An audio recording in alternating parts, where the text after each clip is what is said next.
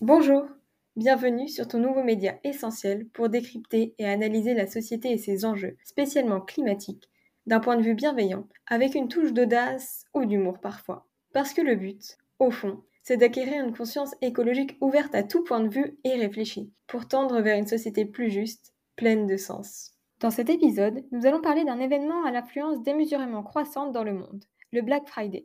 Tout droit venu des États-Unis, cette journée promotionnelle qui se déroule la quatrième semaine de novembre, c'est-à-dire le vendredi suivant Thanksgiving, s'est aujourd'hui exportée massivement en France. Son succès est fulgurant ces dernières années, symbole de prix cassés, d'achats de Noël anticipés et d'affaires en or. Pourtant, son bilan environnemental est, comme son nom l'indique, bien plus sombre. Commençons par décrire ses caractéristiques clés afin de mieux cerner cette problématique. Cette journée se déroule à une période bien plus que stratégique pour les enseignes. Noël approche à grands pas, les consommateurs sont donc aux aguets pour faire de bonnes affaires et préparer les fêtes de Noël en avance. La démocratisation de ces achats en France est claire. Selon un sondage réalisé par l'Institut Harris Interactive, plus de la moitié des Français envisageaient d'acheter lors du Black Friday cette année. Notons par ailleurs que ce vendredi est suivi du Cyber Monday, ce qui contribue finalement à transformer l'événement en une multitude de promotions étalées sur plusieurs jours. Les incitations à consommer sont omniprésentes à cette période. Promotion jusqu'à 70% sur certains produits, livraison gratuite, garantie satisfait ou remboursée, les exemples ne manquent pas et contribuent plus que tout à inciter les consommateurs à acheter, qu'ils en aient besoin ou non.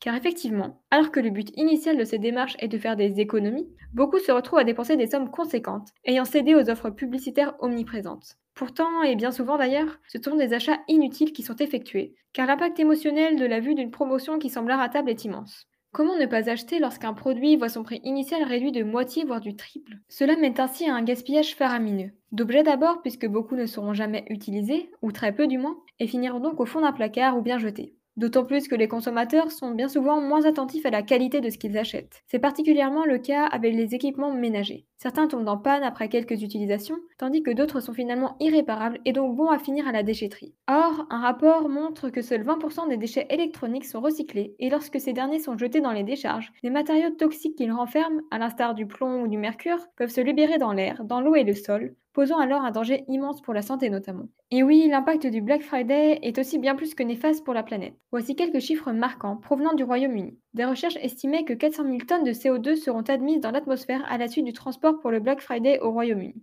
Cette quantité astronomique, c'est l'équivalent de 435 vols aller-retour de Londres à New York, ce qui correspond ainsi, pour une journée seulement, à environ 0,12% des émissions annuelles totales du Royaume-Uni pour une année comparable. Outre les rejets de CO2, de plastique ou de déchets électroniques que génère le Black Friday, ce sont aussi des conséquences sociales non négligeables qui sont à prendre en compte. Pour répondre à la demande des consommateurs, les marques produisent un rythme effréné. En dessous se cachent finalement des milliers de petites mains, c'est-à-dire des ouvriers exploités à outrance. Notons tout de même, et sur une note plus encourageante, que certaines initiatives se développent, remettant en question ce modèle de consommation insoutenable que perpétue ce Black Friday. Certaines marques décident de le boycotter. C'est le cas de Vestiaire Collectif, d'eBay ou encore de Maison du Monde. Cette dernière fait partie d'un collectif, le Make Friday Great Again, composé de près de 1300 enseignes ayant choisi de boycotter l'événement. De plus, le Giving Tuesday est une initiative ayant pour but de récolter des dons le mardi suivant le Black Friday. Enfin, le collectif Green Friday promouvoit la consommation durable et l'abandon du Black Friday et a donc lancé ce mouvement pour sensibiliser la population et dénoncer cette journée.